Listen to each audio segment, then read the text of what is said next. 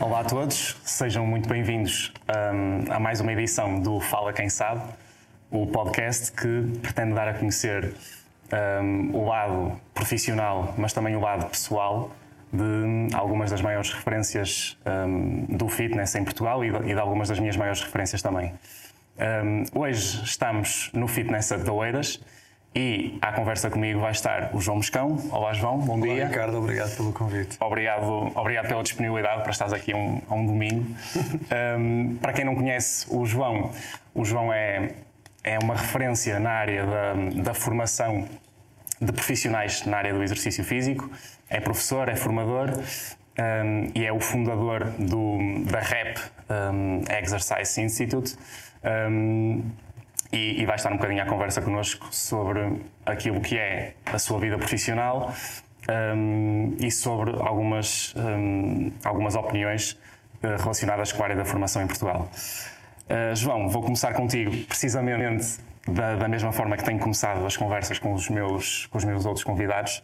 Uh, gostava que nos, que, que, nos falasse um bocadinho sobre o teu início de vida, os teus primeiros anos, a tua adolescência como é, que, como é que foram esses anos? Olha, Ricardo, uh, não podiam ser mais dispares daquilo que é hoje. Uh, eu costumo dizer, quando as pessoas me perguntam como cheguei onde cheguei, seja lá o que isso for, eu costumo dizer que cheguei aqui precisamente porque tudo o que tentei ser antes falhou. Ok. Para que as pessoas não fiquem a achar também que os caminhos do sucesso, e novamente, seja lá o que isso for, os caminhos do sucesso são, são fáceis. Claro. Uh, Sempre fui um miúdo muito sonhador, uh, passei por todos aqueles sonhos que toda a gente tem, de querer ser astronauta, etc., aquelas coisas. Uh, rapidamente apaixonei-me pela música e fui músico profissional desde os meus 16 anos. Portanto, eu fui músico profissional durante cerca de quase 15 anos. Ok. Uh, inclusive, ainda mantive a atividade profissional musical cruzada, entre cruzada com, com o fitness. portanto, a minha infância e adolescência foi nesse meio, no meio musical. Estúdio, ao vivo, uh, salas de, de ensaio, okay. uh, portanto, concertos ao fim de semana. Eu digo que não podia ser mais disparo porque de facto era uma vida que se vivia de noite, a alimentação e o estilo de vida não é o mais saudável, Nossa, obviamente, e agora é precisamente o oposto. É o oposto. Um, de que forma é que nasce, já percebi que és eras e és, ainda és apaixonado pela música. Sim, sim. De que forma nasce o interesse, uh, não sei se foi assim tão cedo como com a música, mas de que forma nasce o interesse pelo treino, pelo exercício físico? Na verdade, nunca tive grande interesse pelo exercício físico enquanto fui músico e confesso que a minha, uh, a minha aproximação ao fitness foi uh, pelo mesmo motivo que a maioria dos músicos acaba por, por uh, derivar para outras áreas. Eh, as questões financeiras, a música em Portugal é muito difícil. Uh, é muito difícil, quando eu digo difícil, é difícil de viver da música em Portugal. Claro. E acabas por ter que procurar naturalmente outras vias. E, e na altura uh, o fitness estava a dar o boom em Portugal. Tinha imensos amigos que, que, trabalhavam na área. Na altura, desculpe interromper, há 10 anos atrás, 20? Não, estamos a falar de há 15, 15 20 anos okay. atrás. Portanto, uh, e, e, acabei por ser aliciado por, por, para trabalhar naquela área. E foi precisamente aí que começou o meu interesse. Uh, juntamente com isso, e, e, derivado ao estilo de vida que tinha enquanto músico, uh, fui obeso, tive 100 quilos fazia E, e, na altura também aproveitei essa deixa também para perder peso. Okay. E comecei a fazer exercício, a comer melhor, a comer bem. Uh, e neste processo de perder peso e, e, ao ver que a música, infelizmente, em Portugal, para a esmagadora maioria dos músicos, só dá para ser um hobby, claro. acabei por me apaixonar por esta área. Não só por, por julgar erradamente na altura que havia alguma facilidade em ganhar dinheiro nesta área. Okay. Hoje em dia as coisas já não são tanto assim. Uh, mas também porque vi no fitness um, um, veículo para eu melhorar a minha saúde e melhorei-a e acabei por começar a, a, extrapolar isso para as outras pessoas. Se calhar consigo fazer isto em mais gente e foi um bocadinho por aí. Perfeito. Como é que nasce o teu primeiro, o teu primeiro projeto profissional dentro do fitness? Qual foi a primeira oportunidade para tu começares a trabalhar mesmo? Em que clube foi? Em que contexto foi? Mega Crack Clube. Uh, eu não sei precisar, mas 15, 20 anos atrás. Uh, foi o meu clube de estágio Ok. Eu fiz dois cursos profissionais uh, na Mandes Produções. Ok. Uh, na altura eram os IFS, que agora já não existem, e tinha um estágio final. E o, o professor Rui Marques, alguém que já não está na Mandes, mas que foi uma pessoa muito influente na minha carreira, o professor Rui Marques, que atualmente está na Fitness Academy, Ok. o Rui acabou por indicar-me uh, para fazer estágio no Mega Crack Club, que era um clube na altura, ainda é um clube de referência nacional, e na altura era muito difícil lá estagiar, e para mim foi uma coisa mágica. E estagiei e acabei por ficar lá a trabalhar como instrutor de sala. Ok. Uh, o PT surge um pouco mais tarde, mas, mas foi no Mega Crack que comecei. Quais são, quais são as recordações que tens desses tempos eh, e de que forma sentes que, que, que, esse- que essa primeira experiência te influenciou para aquilo, para o profissional que és hoje em dia? Muito, muito. Eu, eu hoje em dia trabalho ainda no Mega Crack, voltei lá 15 anos depois. Boa. Uh, já, já noutras funções, mas uh, é interessantíssimo ver que há muitas, muitas particularidades uh, no meu modus operandi profissional que derivam dali, há 15 anos atrás. Estamos a falar de um clube com um nível de exigência uh, praticamente hoteleiro, ou seja, uh, a farda, o perfume, as unhas arranjadas, não podes olhar para o relógio, na altura não podias usar relógio. Na altura não podias ter essa barba, provavelmente. Nada, nada, zero, zero barba. Sim. Ah, hoje em dia já é moda e já, e já posso usar. Sim. Ah, não podíamos usar brincos, agora uso brincos. Ou seja, havia um grau de exigência, inclusive até a nível do atendimento, aliás, nomeadamente a nível do atendimento, que nos obrigava de facto a quando entrávamos no MECRAC, estávamos ali para servir, servir as pessoas com o nosso produto, que era o exercício físico. Eh, isso pautou muito a minha maneira de ser nesta área. Portanto, acabei por. eh, hoje em dia, naturalmente, que o dress code eh, alterou, Sim. mas o nível de exigência eu mantenho. Ou seja, quando tenho um cliente à frente, seja cliente na área do PT, um praticante, seja um cliente, um aluno da minha escola, eu tento proporcionar o extra mile, tento proporcionar o máximo de excelência possível. A qualidade de serviço máxima e não consigo conceber menos que isso, nem por distração, nem por outro motivo Nem por outro motivo. Ah, ótimo mindset. De que forma. O o quão diferente era o fitness da altura, de há 15 anos atrás, para aquilo que vês hoje em dia? Sentes que hoje em dia os profissionais estão mais preparados? Essa, esse mindset da excelência mantém-se? A coisa piorou, a coisa melhorou? E, e, e refiro-me à parte técnica do exercício. O que é que sentes? Olha, é uma pergunta muito difícil de responder por este motivo. Eu não consigo dissociar a resposta daquilo que eu sou. Ou seja, se eu olhar para trás, vou-te dizer, Ricardo, que há 15 anos atrás eu via que a qualidade era melhor. A sensação que eu tenho, Ok. o sentimento que tenho é esse. A qualidade era muito melhor. Mas há 15 anos ou 20 anos atrás eu não tinha ah, o raciocínio que tenho hoje. Hoje. Ou seja, não tinha nem a componente mental crítica que tenho hoje. Então é possível que tivesse melhor, é possível que tivesse pior. Eu não consigo precisar e, e tenho que responder aqui com alguma humildade que acredito até que tenha melhorado. Apesar de me parecer sentimentalmente que hoje está pior, eu acredito do ponto de vista do, da- do raciocínio, daquilo que é lógico, que tenha melhorado por diversos motivos. Como já falámos, o número de empresas de formação aumentou em Portugal. Sim. Uh, creio até que os programas das licenciaturas têm vindo a melhorar um pouquinho. Uh, a entrada de duas ou três empresas, a criação de duas ou três empresas de formação particular com componente filosófica e crítica muito elevada e com uma exigência na excelência elevada, acabou por pressionar uma melhoria da qualidade Ok. pelo menos do, do treino particular, que é a área onde eu hoje em dia me movo. Portanto, do ponto de vista sensível, eu diria que acho que está pior, porque se vê muito, muito circo, Sim. infelizmente. Mas, por outro lado, quero acreditar que, Que está melhor. que está melhor. Claro. Hum, voltando ainda um bocadinho atrás, aos primeiros tempos dentro do fitness, tu quando entras para esta, para esta indústria, era já com que objetivo? Querias ser PT? Querias dar aulas de grupo? Querias ser instrutor de sala? Qual era o teu propósito? Olha, aulas de grupo eh, experimentei e, não- e reparei rapidamente, nem, nem precisei que me dissessem. Eu reparei que não tinha o mínimo talento nem, nem eficácia na tarefa, portanto abandonei de imediato. Ok. Não, não, não esperei que me dessem sequer o feedback. Ok. Eh, portanto, isso rapidamente vi que não era. Uh, Apaixonei-me de imediato pelo personal training porque angustiava-me, e aqui angustiar eh, num sentido leve, mas, mas frustrava-me o, o, serviços de atendimento em, em, em, grupo em que eu não podia atender à particularidade okay. de cada indivíduo. Uh, sempre gostei de estudar uh, e, e, estudar o cliente e estar a atender duas, três, quatro, trinta pessoas também não me permitia a, a minha satisfação. Então, para mim, foi muito óbvio desde o início que era atender pessoas num, num contexto de um para um, que, que, continua a ser um contexto de grupo, não é? Sim, o cliente não deixa de ser um grupo, sim. Exato, mas, eh, mas a pessoa que está a receber o serviço é só uma. Claro. E, e, no fundo foi por, para evitar a minha própria frustração, foi um bocado por egoísmo, que, que acabei por, por desde o início ter plena consciência que queria estar no personal training. Ok. Ótimo.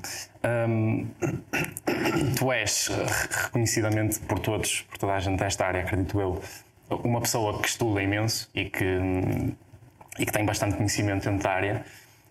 Quais que formações é que foste fazendo ao longo do tempo um, e, e, de que forma é que foste um, aprendendo? Ou seja, o que eu quero perceber é que, qual foi o teu percurso em, enquanto estudante um, de formações uhum. e de que forma é que, a dada altura, começas tu também a dar formação? Ok.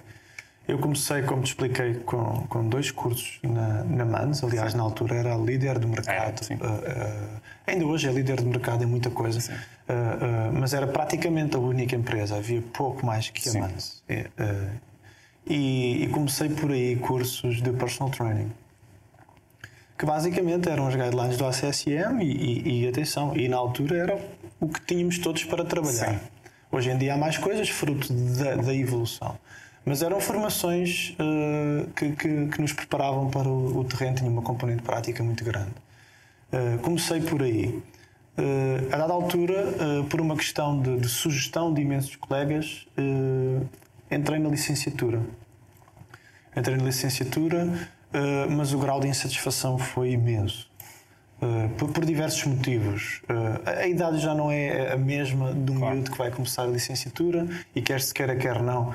Por muito que, que as nossas instituições governamentais queiram que nós acreditemos que, que as licenciaturas estão preparadas para qualquer idade, não é inteiramente verdade, nem que seja pelas questões do pós-laboral, que na verdade, em termos legislativos, está tudo preparado, mas em termos práticos não existe. Okay. Ou seja, há, há cadeiras que não vais passar se estiveres em pós-laboral. Estavas em pós-laboral? Estava em pós-laboral. Uh, e, e acabei por, por não me satisfazer por esses motivos, ou seja, motivos, digamos, administrativos. Logísticos, sim. Logísticos. Mas por outro motivo também. Encontrei instituições uh, que, infelizmente, uh, se apresentam atrasadas no tempo. E isto não é pejorativo. Quando eu digo atrasadas no tempo, é natural. São instituições pesadas do ponto de vista burocrático. São instituições que, para fazerem mudanças nos programas e para ser aprovadas essas mudanças, é muito tempo. Muito tempo sim. E eu já na altura eh, tinha a paixão da filosofia e sempre tive uma mentalidade muito crítica. Sempre pus muito à prova e muito em questão tudo aquilo que me davam okay. para beber a nível de conhecimento. E, e, não me satisfez inteiramente. Aprendi algumas coisas, mas interrompi uh, pelo mesmo motivo que muitos clientes interrompem o ginásio. Okay. A comparação entre preço e valor não estava a ajustar. Okay. A comparação entre o que eu estava a pagar e aquilo que estava a utilizar no meu dia a dia prático não era uma comparação justa. E como o dinheiro não estica, eu peguei nesse dinheiro e fui para fora do país. Fiz formações em Barcelona, no Resistance Institute, certifiquei-me Fiz nos Estados Unidos, no Muscle Activation Techniques, no Resistance Training Specialist.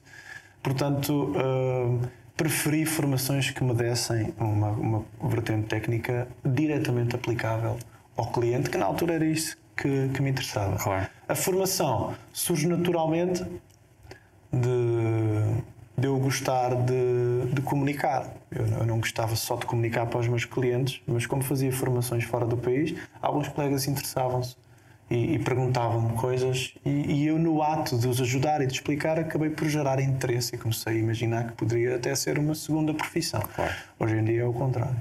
Hoje em dia é a primeira, quase, é, praticamente. É a primeira. Um, voltando, pegaste num, num tópico interessante que eu ia abordar mais à frente, que é uh, ainda a área da formação, mas dentro do contexto académico de universidades. Gostava de saber a tua opinião sobre. Um, já percebi que a, que a tua experiência na, na, universidade não foi a melhor do mundo, uhum. pelo menos tu sentes isso. Sim.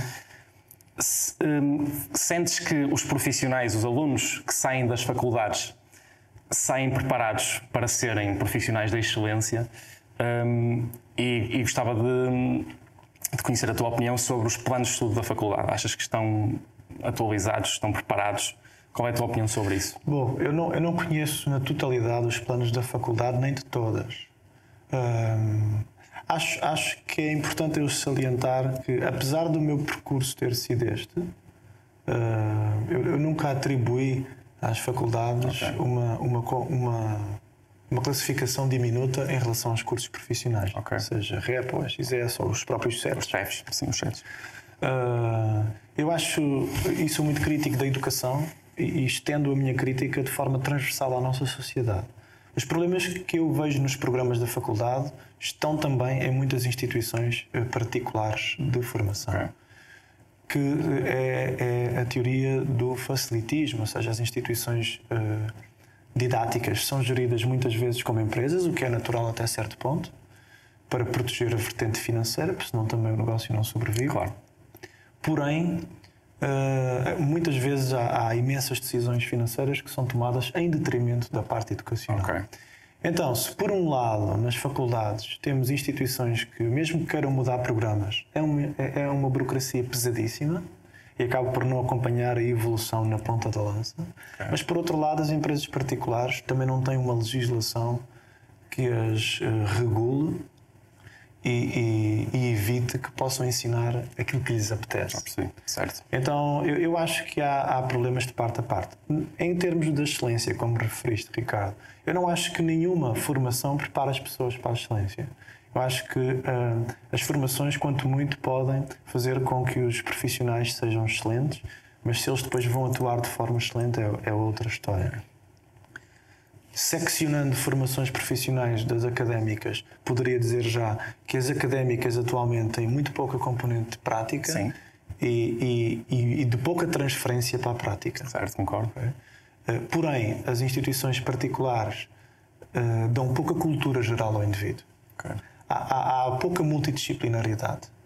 Uh, tu, tu, numa licenciatura, aprendes psicologia, aprendes uma história da atividade física. Ética. Não é? Ou seja, é todo um conjunto de disciplinas que podem ajudar o indivíduo a ser mais culto. Poderíamos Sim. estabelecer aqui a crítica de ah, eu não vou usar nada disso no meu dia a dia. Mas não é bem assim, Sim, porque tu relacionas-te com pessoas. Claro. E quando relacionas com pessoas, a tua cultura é, é de extrema importância na venda, na retenção, etc. Então eu acho que as instituições académicas cumprem um excelente papel na culturização do indivíduo. As instituições particulares cumprem um excelente papel na praticalização do, do, do, indivíduo. Acho que o ouro sobre azul era o indivíduo conseguir beber. As duas. Das duas. Ok, boa, boa descrição. Tu, desde que começámos a conversa, já, já um, repetiste várias vezes a palavra excelência. Um, e isso leva-me a perguntar-te algo que também te ia perguntar mais à frente, mas vou aproveitar a tua, a tua deixa, que é o que é que é para ti um, um PT, um personal trainer de sucesso? Cada vez mais se associa o sucesso de um PT ao PT que mais horas vende, ao PT que mais fatura, ao PT que mais clientes tem. O que é que é, afinal, para ti, um PT da excelência? Ou okay. o que é que deve ser? Ok, uh, eu acho que a excelência, uh, acho não, e excelência é, é, é, é, um tema filosófico que tem que ser respeitado na sua descrição. A excelência não diz respeito à vertente económica, okay. na sua gênese, na sua definição. A excelência é, é um, é um termo da, da ética, eh, e não da ética empresarial, porque a ética empresarial e política derivam da ética filosófica. Eh, a excelência é, no fundo, e descrita de uma forma muito à la coaching, à, à palestra motivacional, Sim. é o indivíduo fazer o melhor que tem com os recursos que tem disponíveis. Okay. Ou seja, a excelência não é um resultado em particular. Okay. A excelência é uma medição entre o que o indivíduo executa face ao que lhe era possível executar. Ótimo. Então tu podes ter um PT na Etiópia, sem recursos nenhums, a ser um PT excelente, e podes ter um PT no melhor clube em Nova York e não conseguir ser um PT excelente. Ou seja, o PT excelente é aquele que aproveita todos os seus recursos. E que recursos são esses? De dois, de dois grandes tipos. Os recursos logísticos, a estrutura, as máquinas, a farda, Sim. ou seja, recursos extrínsecos ao indivíduo. Okay. e os recursos intrínsecos, que são a inteligência dele. Claro. Portanto, uh, a excelência diz respeito essencialmente à capacidade que o indivíduo tem de pôr o seu intelecto a operar a logística que tem disponível, Ótimo. as condições que o patrão lhe dá, que o ginásio lhe dá, que o cliente lhe permite, e fazer o melhor que sabe. Seja isso bom ou mau, é, é isto que é importante as pessoas perceberem. A excelência não é um resultado positivo. A excelência é uma tentativa de otimização dos meus recursos. Perfeito. O sucesso já seria, sim, um resultado positivo. E pode ser medido de diversas O maneiras. resultado final não é assim tão importante então. Para a excelência, não. Para a excelência. Ainda dentro do, do universo PT, hum, para onde sentes que caminha a nossa, a nossa profissão? Daqui a 10 anos, como é que isto, como é que vamos trabalhar? Olha, há três meses atrás tinha uma resposta clara para daqui a 10 anos. Pois isto mudou um bocadinho, não é? Um bocadinho. Acho que há uma pandemia seja, por aí. Eu acho que neste momento ninguém se atreve, ou melhor, infelizmente há muita gente que se atreve a fazer previsões de daqui a 5 anos, daqui a 10 anos. E é arriscado nesta fase. É, é ridículo. Ok. É ridículo. É ridículo porque eh, eh, já já era ridículo mesmo sem pandemia, ainda para mais com pandemia. Eh, sendo que o fitness vive da relação humana e do, e do contacto humano. Sim. Neste momento a nossa área, o nosso setor está extremamente afetado. Eh, e, e temos de ter algum cuidado com as previsões. Há uma coisa que eu, que eu poderei eh, acrescentar, e, e se há coisa que eu tenho a certeza, e é uma opinião pessoal, vale o que vale, é de que eh, a ultrapassagem de momentos de crise, que não são só momentos de crise financeira localizados numa certa área específica, Ok. momentos de crise que são transversais à, à sociedade, Sim. à civilização neste momento, Sim. Faz-se eh, com criticismo, faz-se com educação, com inteligência. Eh, então vou-te dar aqui dois, dois quadros. Se a componente intelectual dos profissionais de fitness não estiver em permanente atualização e evolução, vamos ter um fim muito triste, porque temos profissões que prometem muito melhores resultados que nós em menos tempo. Ok. Uh, e não vale a pena entrarmos aqui pe- pela crítica de quais. Uh, se uh, conseguirmos melhorar essa componente crítica e termos resiliência suficiente, mas a resiliência constrói-se com mentes capazes de raciocinar friamente sobre o que estão a viver e projetar dia a dia como é que se vão mover na sua profissão. Faz-se com cultura, com inteligência, com intelecto. Se a nossa profissão, dos técnicos, conseguir evoluir nesse sentido, talvez consigamos sair disto ilesos, porque a realidade, Ricardo, é esta. Estamos num país que já tinha só 6% de população a praticar exercício Sim. e de repente temos uma queda de 70%, 80%.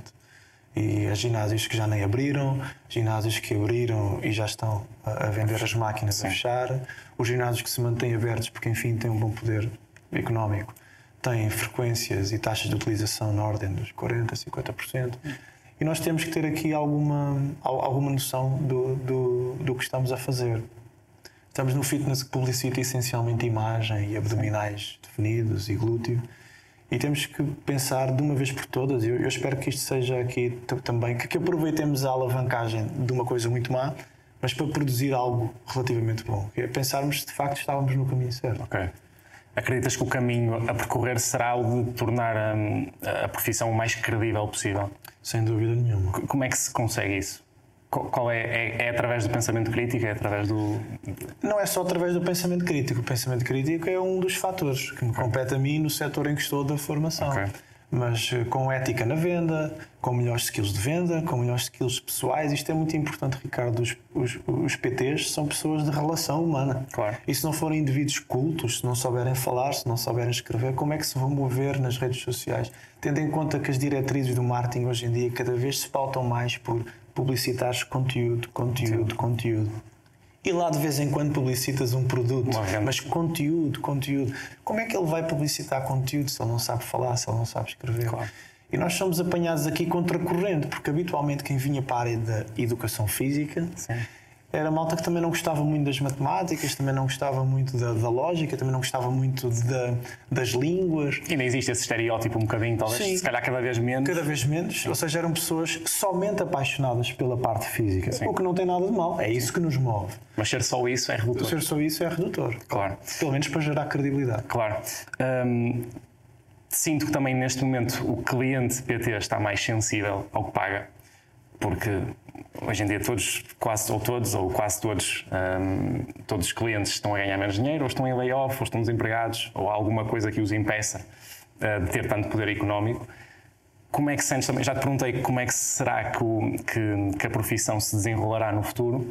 Achas que o cliente uh, PT se vai tornar cada vez mais um, exigente ou, ou não? O que é que sentes que vai acontecer nos próximos uh, Bom, tempos? eu acho que o setor vai se dividir. Vamos ter sempre. Uh, o setor vai, vai, se tornar eventualmente capitalista no que diz respeito ao PT. Vamos ter os dois extremos. Okay. Algum cliente, apesar de ser sensível, eu, eu, concordo, o cliente vai ser muito sensível ao preço. Sim.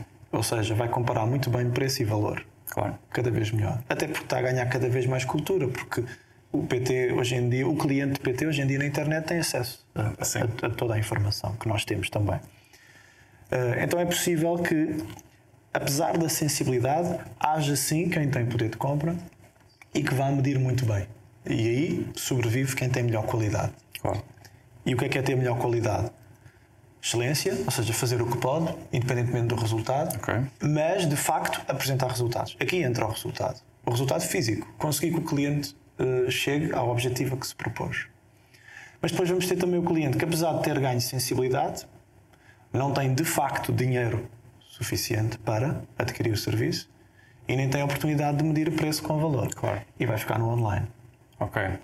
E aí, aí a, a, qualidade naturalmente que vai descer, mas estará ajustada também ao que ele paga. O preço vai se pautar, se calhar, cada vez mais por baixo. Um, vamos, vamos também pegar nesse, nesse tópico do, do treino online. Um, mas antes disso, pegando ainda no cliente PT, e isto é uma curiosidade minha, tu ainda dás treinos, eu sei que cada vez menos, mas ainda vais dando. Qual é o teu cliente hum, tipo? A que tipo de cliente é que tu gostas de dar treinos? Olha, o cliente que eu gosto de dar treinos, e por acaso é a maior parte do, do tipo de cliente que me chega, são clientes uh, que vêm de problemas. Okay. Ou seja, clientes que se lesionaram ou, e, e fizeram a fisioterapia, ou estiveram, ou vêm de uma cirurgia eh, e têm ordem já do médico, parecer do médico para não fazer a fisioterapia, mas podem começar a treinar, ou se tiveram primeira indicação para fisioterapia, vem da fisioterapia. Ou seja, eu estou ali um pouco na ponte entre o pós-reabilitação, portanto, ele já foi reabilitado, ele já, ele já ganhou as capacidades físicas basais okay. e eu vou otimizá-las para que ele possa ficar autónomo a treinar. Ou, e, e uma boa parte dos meus clientes corresponde a este este espectro eh, clientes de outros colegas. Okay. Outros colegas PTs que, que, que vendo-se com, com, com, problemas em mãos, uh, trazem o cliente deles para eu fazer uma avaliação e eu proporciono depois um relatório que no fundo vai, vai entregar mais informação ao, ao meu colega okay. para ele poder continuar a trabalhar. Ótimo, perfeito. Um, vamos voltar um bocadinho atrás ao início da conversa. Fomos falando da formação. Um, da formação que foste fazendo enquanto estudante e da forma como a formação enquanto formador surgiu na tua vida. Um, e um, estás neste momento um, à frente do rap, temos aqui estes roll-ups alusivos ao, ao, Rap Exercise Institute. como é que surgiu a ideia de tu formares a tua própria escola de formação? Isso era um sonho antigo? É uma das questões. E, e, e em que contexto é que isso surge? Ok. Uh, surgiu naturalmente comigo a ser professor de outras escolas. Okay. Uh, comecei por uma escola que, que, hoje em dia já, já nem existe, que era um, a Woodhouse Training Lab, que era uma escola, enfim, centrada no, no, na minha formação. Eu, eu, era somente formador, professor. Uh, a dada altura, uh, fundo, juntamente com um colega, uma escola de formação, portanto fundei a XS a Exercise School. Com o Nuno, uh, com o Nuno, o Hugo. Entretanto, 4, 5 anos depois, uh, resolvi extrair o meu produto. Portanto, a, a, a formação era essencialmente de minha autoria e, eu, e, o que eu pensei foi que posso fazer isto, o, posso tornar isto numa marca independente. Ok. Uh, passo por uma fase em que tenho essa marca enquanto produto e, e subcontrato ou, ou faço uma parceria com uma empresa que uh, fazia basicamente plataforma de venda, okay. mas entretanto rapidamente assumi a totalidade, okay. que era parte da promoção, da venda, que era parte da, da criação uh, de, de produto. Este percurso, que vai desde o professor contratado até ao gestor. Ao fundador e, e, e gestor da, da escola, uh, tem uma única linha orientadora, que é o querer garantir que o produto se mantém na perseguição daquilo que eu considero ser a excelência de formação. Ou seja, em todos os sítios por onde eu passei, sempre que a filosofia, a política se desviava do que eu considero ser aquilo que é indicado para este produto, eu construí um novo caminho. Okay. Isto esta escola, criares a tua marca, era um sonho teu quando começaste há 15 anos atrás? Sonhavas isso? Não, jamais. Ok. Um, uh, ainda dentro do, do, do rap, um, como é que tu fazes a gestão uh, entre, que acredito que seja algo bem diferente, entre seres treinador, entre treinares pessoas, treinares clientes teus e ensinares pessoas, ainda para mais pessoas adultas, ou seja, a andragogia aqui. Como é que tu geres isso? É muito diferente uma coisa da outra? É uh, alimentam-se, nomeadamente do PT para a formação, okay. alimentam-se, ou seja, os meus clientes, enquanto praticantes, são também o laboratório onde eu aplico as coisas que ensino, okay. onde testo algumas coisas. Uh, não estão dissociadas as coisas? Não, além disso, a formação, como sabes, é, é pós-laboral, portanto é sempre aos fins de semana. Uh, e, e, apesar de trabalhar muito, há cerca de 8 anos que leciono 30 a 40 fins de semana por ano, Apesar disso, eu tenho ali há, algumas tardes, algumas manhãs durante a semana reservadas aos meus clientes. Okay. Vão sendo cada vez menos por uma questão de, de, fadiga e de estilo de vida, porque quero descansar, porque vou ser pai em breve. Sim. E então uh, vou limitando uh, as manchas horárias durante a semana em que recebo clientes. Okay. E também o tipo de cliente que recebo. Uh, no entanto, alimentam-se, é indissociável. Eu, eu, não almejo nunca deixar o PT por completo, okay.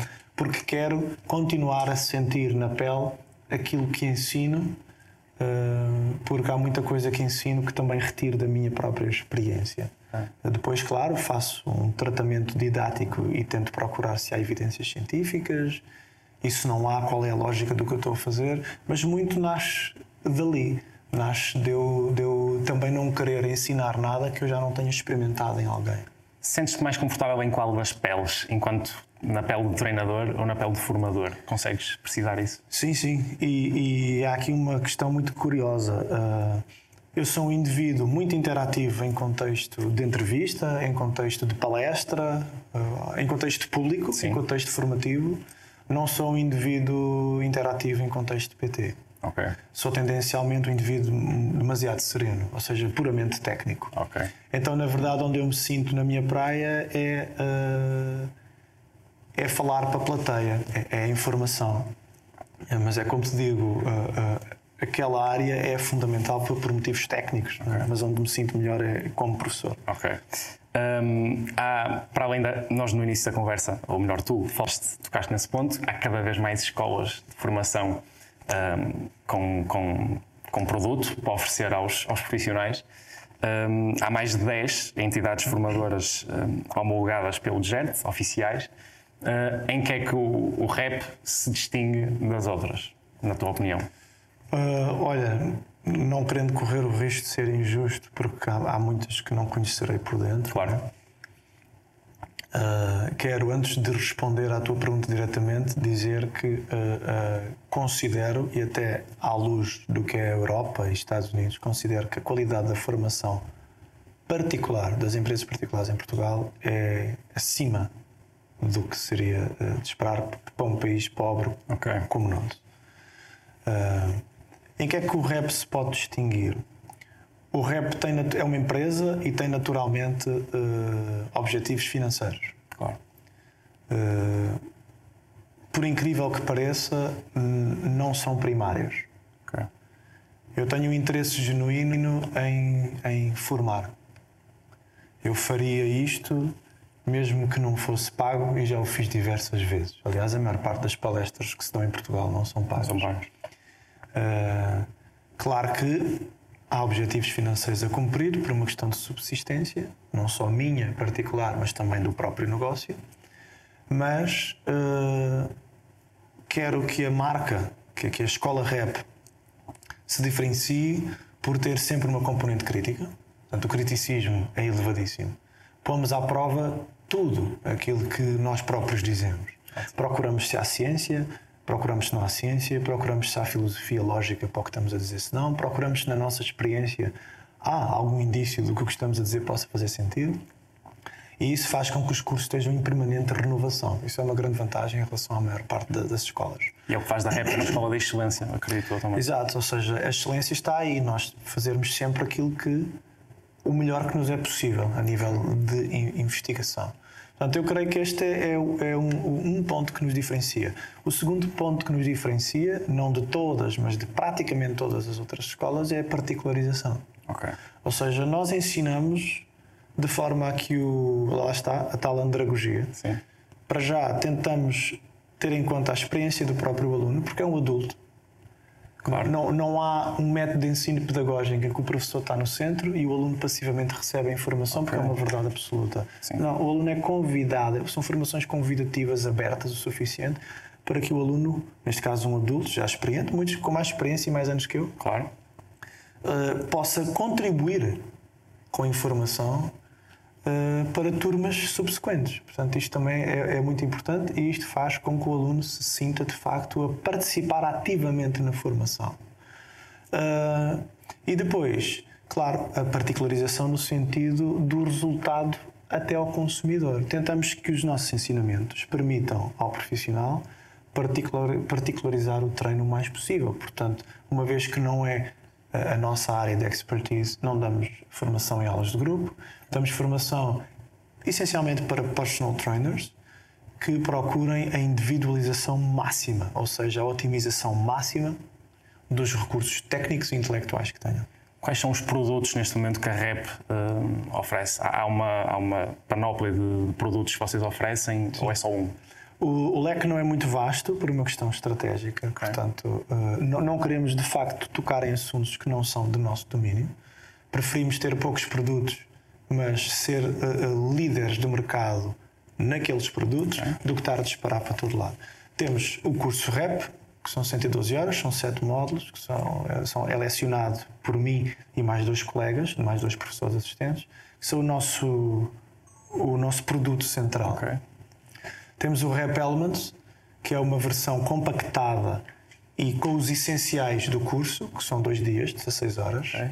e que serve para poder chegar a profissionais que não tenham disponibilidade ou financeira ou logística para poder despender 10 meses de formação, porque um curso grande são 7 módulos ao longo de 10 meses. E depois temos algumas formações complementares, que são complementares, mas sobre assuntos que eu e os dois colegas que estão no REP comigo levantamos o véu, mas não temos capacidade uh, para desenvolver mais aquelas temáticas. É. E então temos uh, dois professores uh, que lecionam cursos nesse âmbito.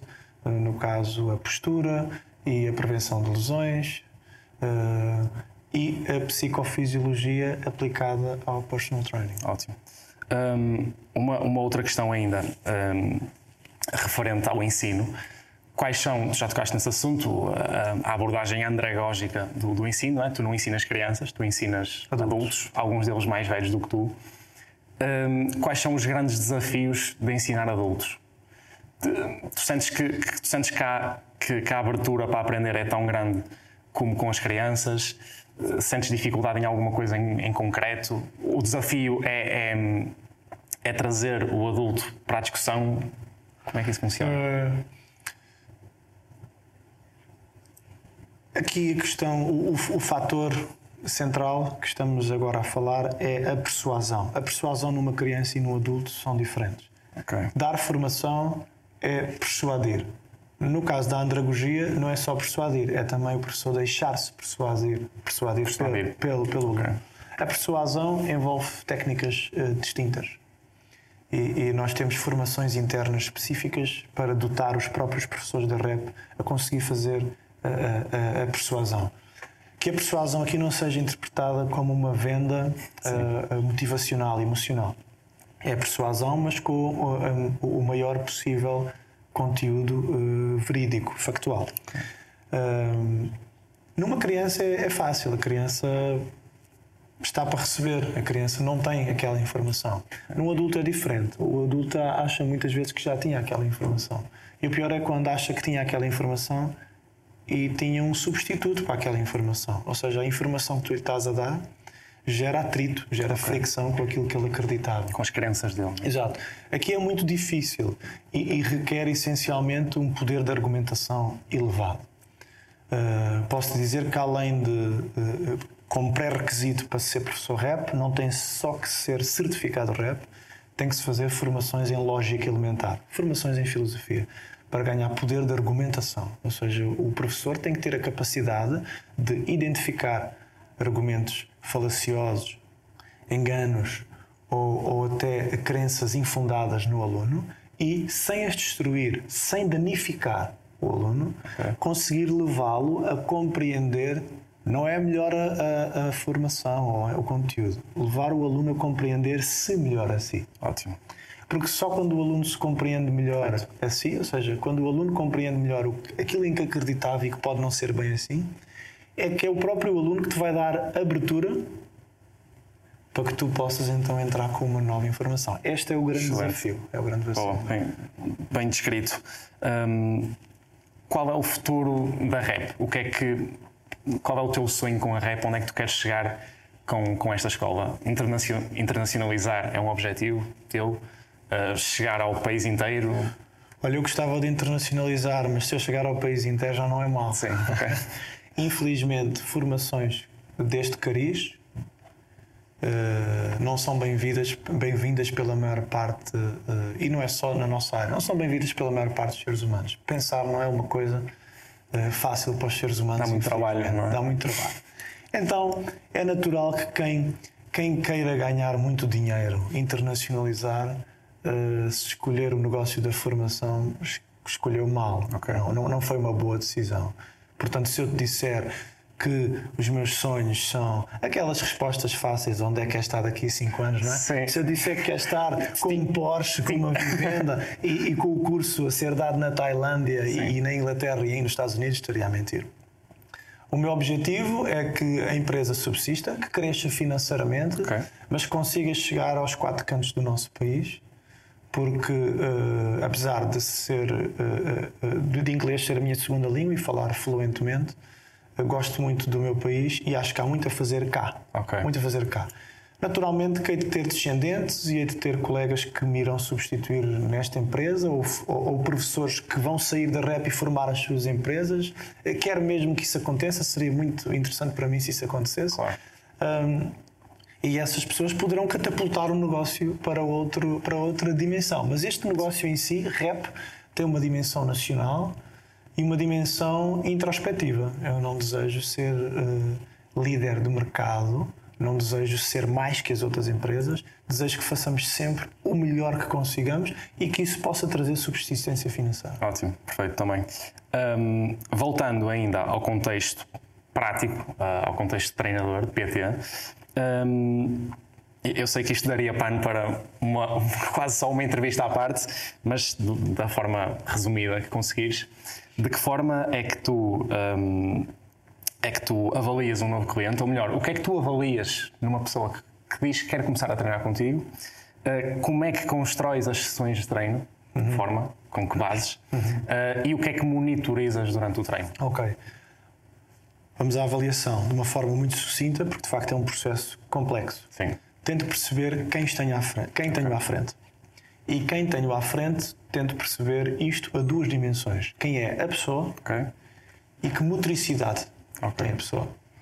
Ou seja, faço uma entrevista exaustiva em que pergunto de tudo e mais alguma coisa e registro tudo.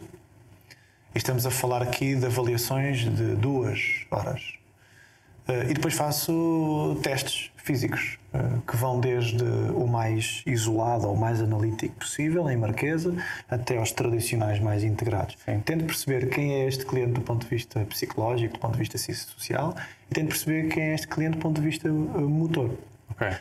Tento, acima de tudo, isto é que é muito importante salientar, tento, acima de tudo, conseguir da avaliação recolher informação do que é que este cliente é capaz de fazer. E aqui é. distancio-me diametralmente da maior parte das práticas de fitness. O fitness e o desporto pautam-se a tentar descobrir o que o cliente não é capaz de fazer. Eu também preciso de saber isso, mas isso é fácil de fazer. Claro. Aliás, se ele conseguisse fazer tudo, não tinha vindo ter comigo. A questão primordial aqui, Ricardo, é que eu vou ter que começar a treiná-lo. E para começar a treiná-lo, preciso saber o que é que ele é capaz de fazer. Ok. Então, a informação de ouro, na minha avaliação, é o que é que este cliente já é capaz de fazer. Porque, pegando no que ele é capaz de fazer e doseando, metendo a intensidade ou o volume, eu consigo já estimular aquele corpo. Depois, com o tempo, eu vou descobrindo o que é que ele também não é capaz de fazer okay. e trabalhando aí. Isto em relação à avaliação. Sim. Em relação à construção do exercício, obviamente que deriva da construção, ou seja, está a ser pautada e informada por aquilo, primeiro, pelo que o cliente é capaz de fazer. Então eu construo os exercícios pegando em coisas que ele é capaz de fazer, mas gerando maior dose, maior dosagem. Subo a intensidade, subo o volume. Ou seja, dou uma intensidade e um volume que ele não está habituado, mas dentro de amplitudes, de níveis de força que ele é capaz. Ele consegue. Ele consegue. Okay. Isto permite que a construção de treino seja já de início segura. Isto para mim é fundamental, porque ninguém consegue prescrever um, treino, um plano de treino seguro sem conhecer o cliente. Claro. E ao início, por muito cavalir, tu não conheces o cliente. Claro. Uma boa parte da informação vai decorrer de estás a treinar o treino, estás a treinar o cliente há meses. Okay. Então, o grande desafio é tornar o treino seguro sem conhecer ainda o cliente. Daí eu partir daquilo que ele é capaz de fazer. Okay. Portanto, a construção inicialmente é pautada pelo que ele consegue e então, à medida que vou percebendo o que ele não consegue, começo a criar subsecções nas sessões de treino em que vou tentar melhorar o que ele não consegue. E é aqui que pode entrar o recomendar ele ir ao nutricionista, recomendar ele ir a um fisioterapeuta, a um fisiatra, recomendar ir a um ortopedista quando eu descubro que há coisas que são suspeitas, por okay. exemplo. A monitorização é extremamente cansativa porque eu não me permito estar ao pé de um cliente e não fazer uh, jus ao preço que cobrei. Não sou um PT barato, fruto de todo o investimento em informação e tempo que faço. Então quero que o cliente jamais sinta que o valor é inferior ao preço. Ótimo. Então eu estou com uma atenção ininterrupta, tento, nem sempre estou, obviamente, mas tento estar com uma, com uma atenção ininterrupta eh, para poder fazer ajustes ao plano de treino. Eu costumo dizer que não levo planos de treino prescritos e quando levo vão a lápis. Ou seja, eu vou pronto a, a, adaptar, porque o cliente não é igual todos os dias, não dormiu bem, ou não comeu bem, está com stress. com a namorada, sim. E então tento, tento levar construções de exercício voláteis okay. prontas a alterar. Portanto, em traços gerais, é, é isto tens em conta aquilo que a pessoa gosta de fazer, isso é importante para ti, ou, ou tu desligas disso e dás só à pessoa, ao cliente, aquilo que ele precisa? Olha, a minha tentação é sempre só dar o que ele precisa. Claro a isto tem, é o PT a ser alimentado pela veia de professor. Claro.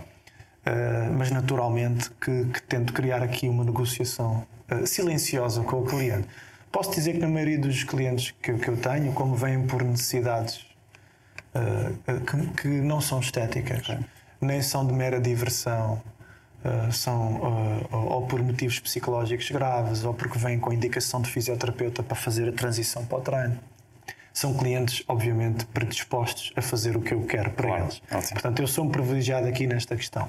Mas quando tinha clientes ou quando me chegam clientes que têm uma componente uh, motivacional, uh, de necessidade motivacional muito grande, tento criar aqui uma negociação, tento dar-lhe também o que ele quer. Mas o que é que eu faço, Ricardo? Para evitar que o treino fique inseguro, eu posso fazer duas coisas.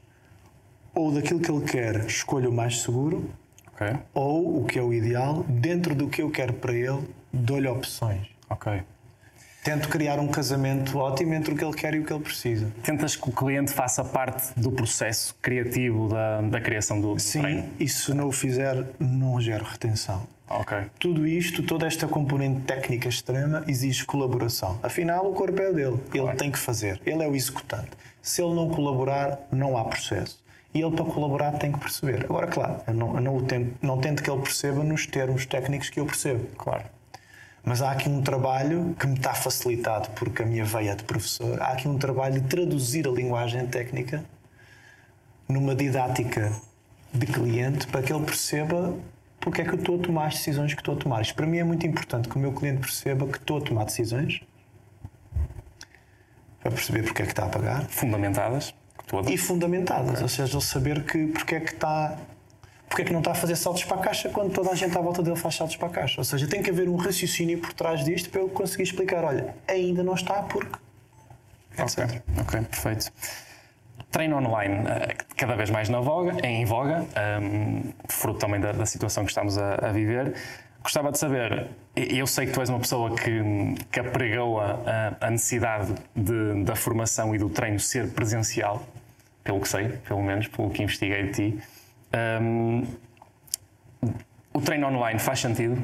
Ou, ou fica, ou, ou, por não oferecer essa, essa, essa, presença, essa, essa questão presencial, deixa de fazer sentido por completo? Eu não acho que deixe de fazer sentido. Na, na realidade, uh, eu sou apologista do presencial na docência. Ok. A nível do, do serviço, até sou apologista de haver as duas vertentes, porque acho que a vertente online vai chegar a pessoas que não têm a disponibilidade e poder de compra que outras terão okay. e poderão merecer e precisar desse acompanhamento. Okay. A, a, realidade, no entanto, é esta: não tem a mesma qualidade. De uma forma geral, não tem a mesma qualidade que o presencial. Claro. Por diversos motivos, até empáticos.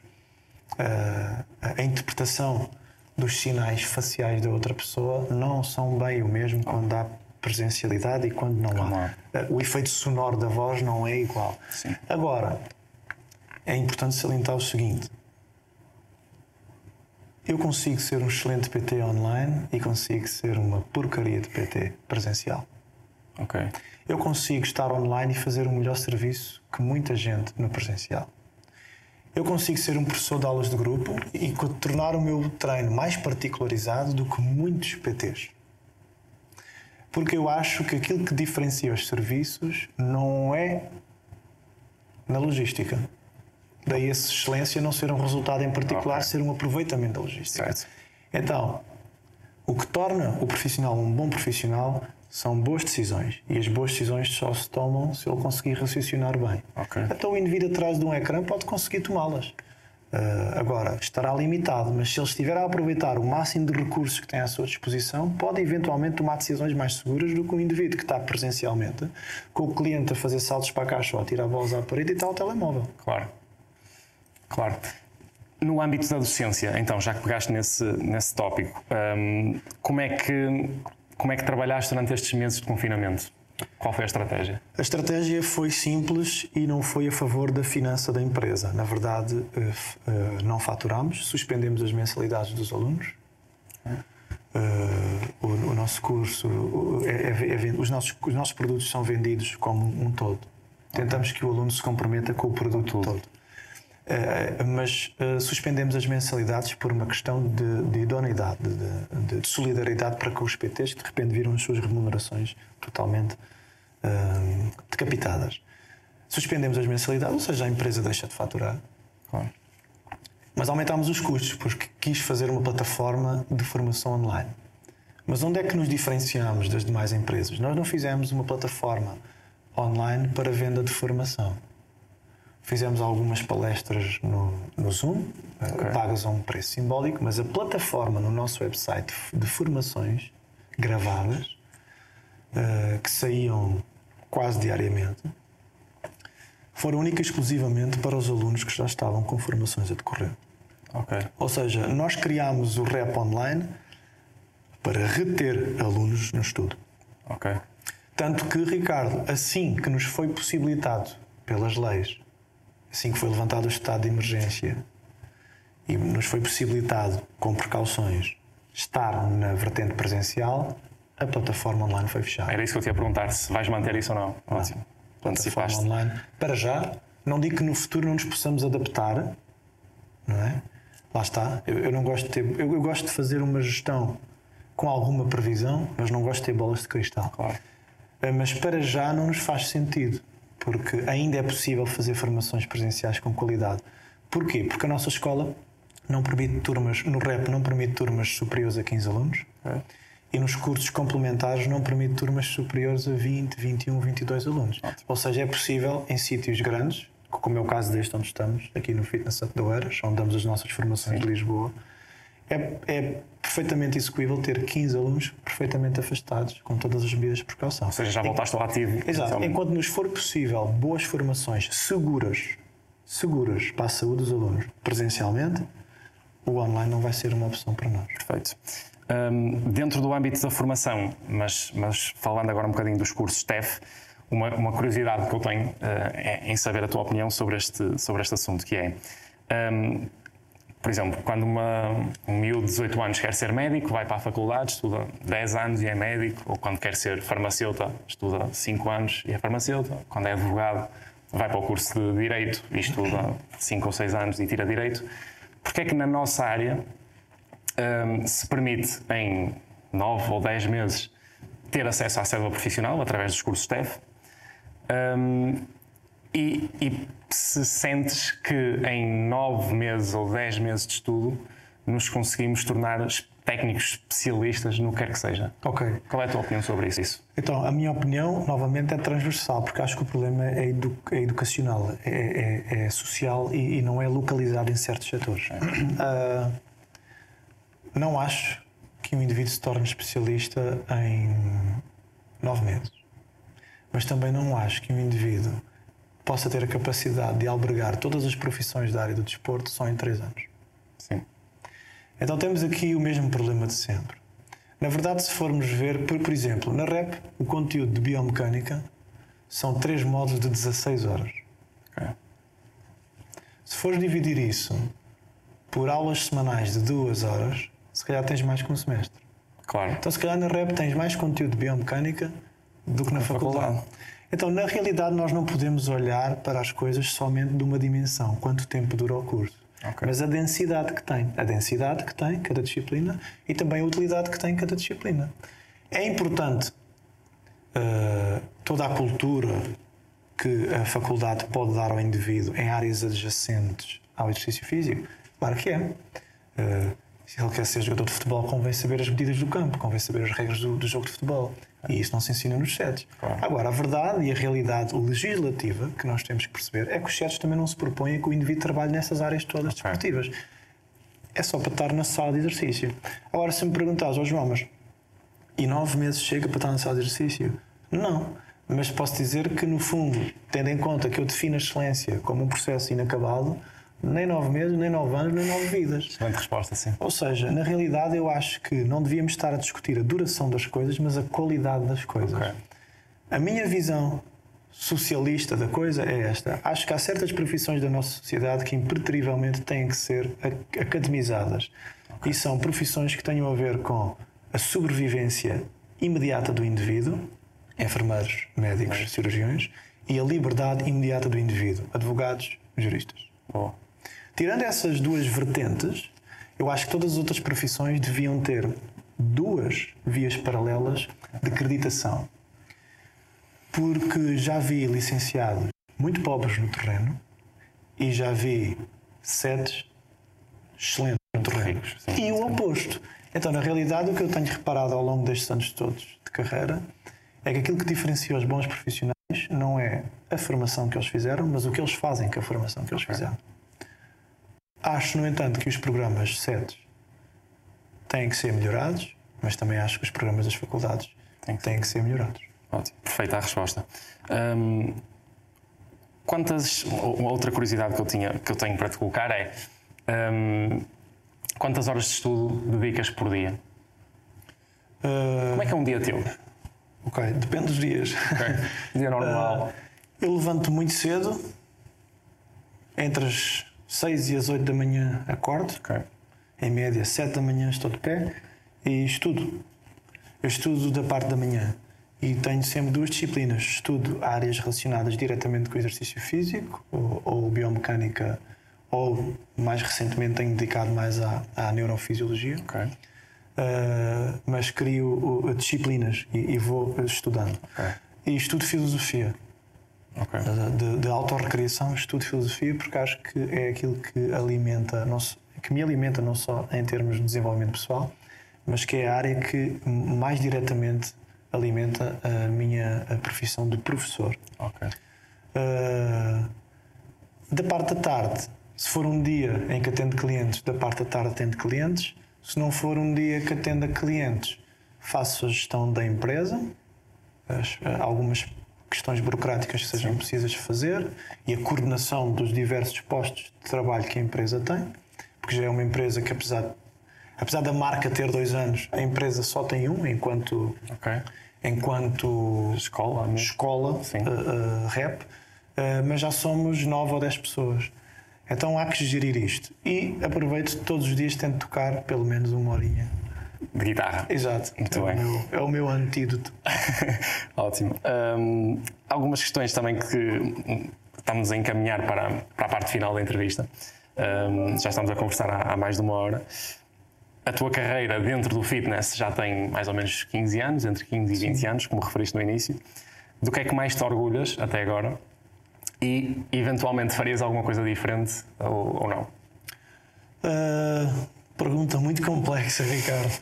Uh, eu, tenho, eu tenho plena consciência que muito, muito do, do, do que consegui fazer e, e ser uh, uh, deriva naturalmente de decisões que tomei, Sim. e aí posso dizer que me orgulho de ter seguido as minhas decisões e não as de outras pessoas. Okay. e posso dizer que, que foi muito difícil. a nossa sociedade em Portugal principalmente em Portugal, vive o estigma dos não licenciados. Claro. E naturalmente que, que muito daquilo que eu decidi fazer uh, foi sempre uh, solitário. Certo. Ou seja, decisões solitárias. Ou seja, pouco, fosse... populares. Decisões sim, pouco populares. Sim, sim. E, e tendencialmente polémicas, não é? Uh, portanto, aí orgulho-me de ter seguido aquilo em que, que sentia que conseguia fazer apesar de. Eu costumo dizer que eu não estou onde estou porque não me licenciei, okay. eu estou onde estou apesar de não me ter licenciado. Ótimo, é uma coisa é completamente distinta. Uh, ou seja, quem me dera ter tido tempo e paciência e não ter tido a experiência frustrada que tive e poder ser licenciado hoje. Isto foi um grande obstáculo que me criou imensas barreiras e ainda cria de certa maneira, mas aqui orgulho-me de ter tomado as minhas decisões e não as decisões que as outras pessoas criam. Uh, em termos pessoais, também tenho que admitir que muito do percurso e, dos, dos, dos, feitos que fui conseguindo ao longo da minha carreira também foi por uh, más decisões. Uh, por coisas más que aconteceram que acabam por te criar perspectivas diferentes da vida e da profissão e acabam por fazer surgir novas oportunidades. Portanto, por um lado, algumas coisas faria diferente, mas não te arrependes delas? Mas também não me arrependo porque. Fizeram parte do percurso. Exato, exato. Ok. Um, falaste há bocado da, daquela pergunta clássica do onde é que te vês daqui a 5, 10, 15 anos. Não sei se tu és alguém sonhador ou não, um, mas imaginas-te no futuro o que é que, como é que vai ser o João Moscão com 60 anos? O que é que vais estar a fazer nessa altura? Consegues mini. Eu sei que tu não gostas de previsões, mas pensas nisso, pelo menos, ou nem por isso? Penso, claro, acho que todos os seres humanos pensam. Uh, tento não dar grande valor, okay. nem grande preponderância aos, aos, aos sonhos, mas aceito-os. Uh, Posso-te dizer uh, que não sei bem onde quero estar e o que quero ser, mas há coisas que te posso dizer que não quero deixar de ser. Okay. Não quero deixar de estar à frente de plateias. Sinto-me de facto sinto de facto que aquele momento é eterno e, não, e que não morre. Okay. Sinto de facto que, que, que, ali estou bem a passar conhecimento e, acima de tudo, a deixar que os alunos influenciem o meu conhecimento e me provoquem mal-estar com as suas perguntas. Uh, e, e, que me exijam que eu vá estudar mais. Ótimo. Isto é uma coisa, uh, é uma sensação que me faz sentir vivo e, independentemente de onde eu esteja, se é nesta marca, se é noutra, se a escola muda de produtos, se muda de conceito ou não, se crio mais escolas, se crio outros negócios paralelos, independentemente disso, sei que quero estar ainda à frente de plateias, porque isso dá-me vida, de facto. Ok. João, acho que estamos conversados. Obrigado, Ricardo. Muito obrigado pela, pela conversa, gostei muito de conhecer pessoalmente. Prazer, um, a quem, nos, a quem teve a disponibilidade de nos ver até ao fim da, da conversa, muito obrigado. Um, Vemo-nos numa, numa próxima edição do Fala Quem Sabe, com um novo convidado de referência dentro da área do fitness. Um, até lá, um, fiquem bem.